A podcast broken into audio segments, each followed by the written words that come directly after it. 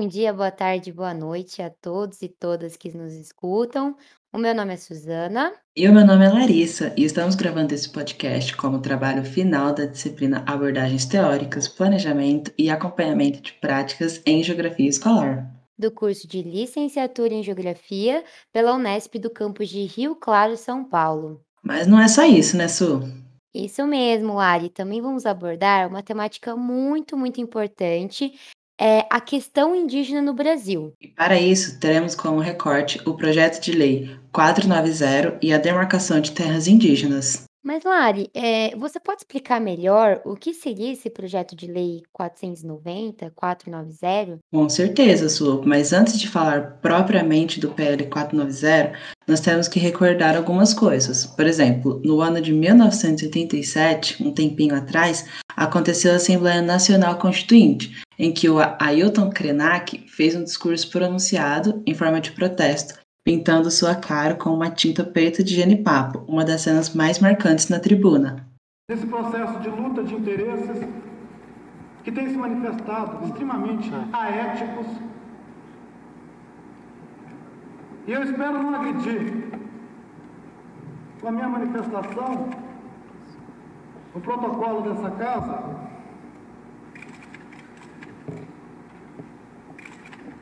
mas eu acredito que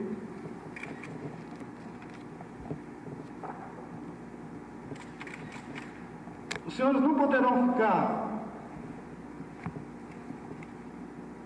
omissos, os senhores não terão como ficar alheios a mais essa agressão movida pelo poder econômico, pela ganância,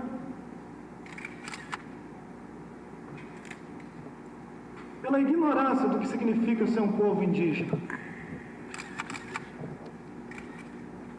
Povo indígena. Tem um jeito de pensar, tem um jeito de viver.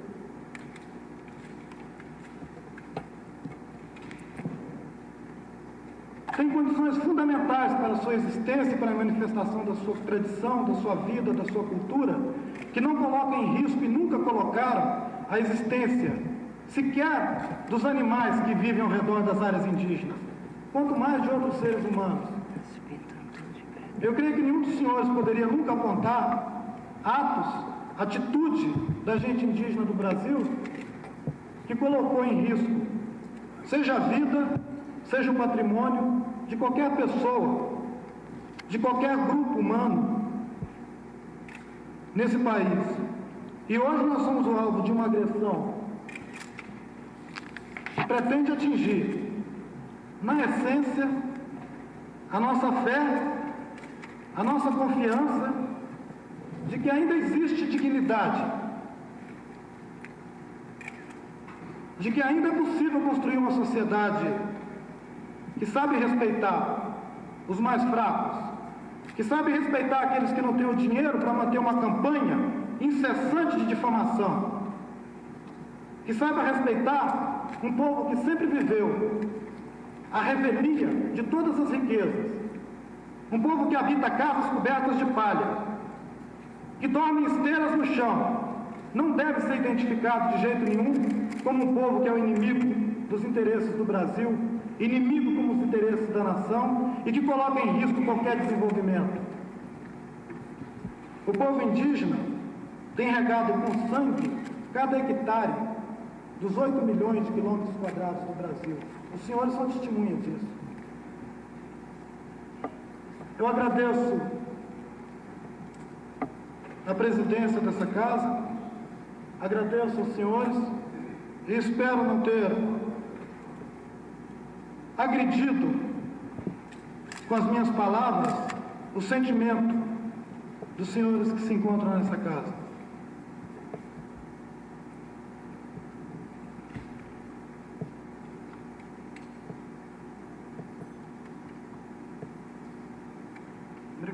Vale lembrar também, pessoal, que o líder se faz presente até hoje e manifesta livremente a luta dos indígenas contra a invasão de terras para fins em- empresariais e a proteção de seus valores culturais, além da preservação da fauna e da flora. Mas foi só em 1988 que a Constituição brasileira foi aprovada.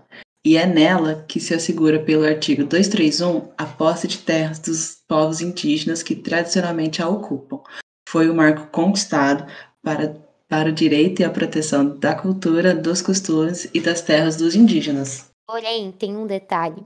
Ao mesmo tempo que foi uma conquista, havia resquícios do processo de colonização do país, o qual foi marcado por genocídios, negação da humanidade e dignidade, violando os direitos básicos e que encontramos até os dias de hoje em nosso país. Desde então, a demarcação de terras pela União é a razão principal para a luta ancestral dos povos indígenas no Brasil. O projeto de lei 490, elaborado em 2007, muda radicalmente o sistema de demarcação de terras indígenas e também aposta na tentativa de deturpar alguns artigos da Constituição, ou seja, abre algumas brechas para a atuação de empresas públicas e privadas nesses territórios. Ultimamente foi alterado o projeto de lei 490, né, de 2007, que visa a demarcação de terras indígenas ocupadas ou usadas para atividades produtivas até o dia 5 de outubro de 1988, o dia da Constituição. Essa ação é chamada de marco temporal. Marco temporal, que estabelece que os povos indígenas que já tinham seus direitos reconhecidos até a Constituição de 88 ficam reconhecidos. Os que não, têm, o que, o que não tinham esse reconhecimento até aquela data não terão daí para frente, que é o que o marco temporal estabelece, essa tentativa de golpe naqueles direitos que foram instituídos alguns anos antes. Então, assim, não durou sequer uma década. Então, não houve consenso, não tem consenso.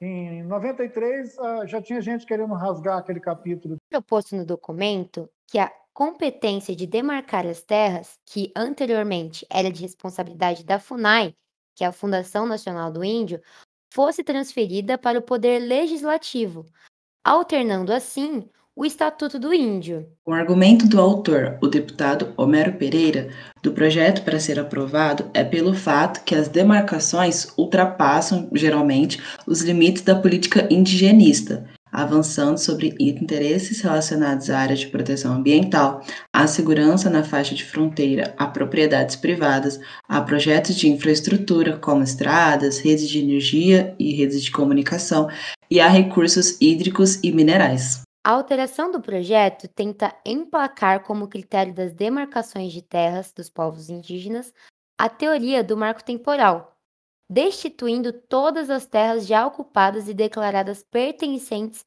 aos indígenas historicamente. Exclui o histórico de expulsões, remoções forçadas e violências ocorridas contra essas populações principalmente durante a ditadura. Como forma de protesto e luta, aproximadamente 800 indígenas saíram de várias regiões do país em direção a Brasília, com o intuito de barrar a votação do PL. Entretanto, houve repressão policial com bombas de gás lacrimogênio e efeito moral, praticando inclusive um ato contra a livre manifestação política prevista na Constituição, além de outras manifestações ocorridas por outras localidades, fechando ruas e rodovias. Mas, na verdade, vemos na prática que tal mudança no PL abre espaço para as atividades econômicas de interesse do governo, sem a necessidade de consulta. A disputa pela terra aumentou ainda mais no governo Bolsonaro, passando a FUNAI para o Ministério da Agricultura, o qual administra os recursos para a produção ainda mais intensa da agropecuária. Sim, a invasão nas terras indígenas por madeireiros e garimpeiros amplia cada vez mais a fronteira agrícola no país, atingindo proporções inéditas de 135% desde 2018 até o momento.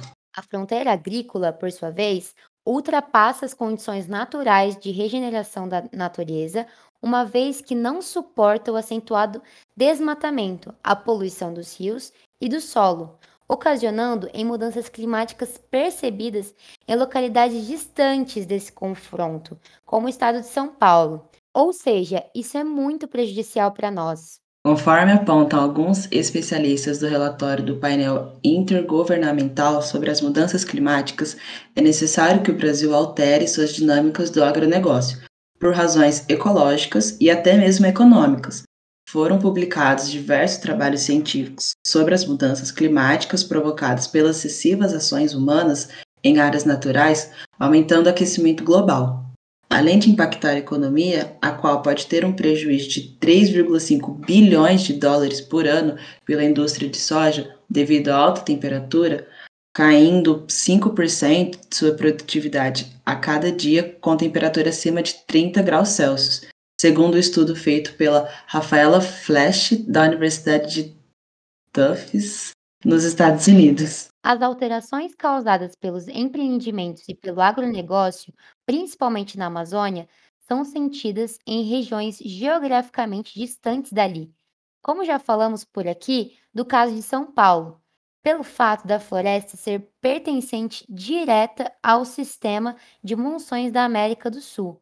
Ou seja, a densidade de umidade na região gera chuvas no sudeste e centro-oeste do Brasil, transportando umidade por meio do fenômeno chamado rios voadores, contribuindo para a agricultura e o funcionamento das hidrelétricas em tais territórios. Para termos uma boa qualidade de vida, é necessário preservarmos nossas áreas naturais, com nossas florestas, nossos rios, nossos solos, antes que o cenário não seja favorável à própria nossa habitação, prejudicando nossa saúde e vivência, e ainda assim, antes que seja uma situação irreversível, questão da demarcação de terras indígenas é um assunto de importância para todos, visto que abrange assuntos econômicos, políticos, ambientais e sociais.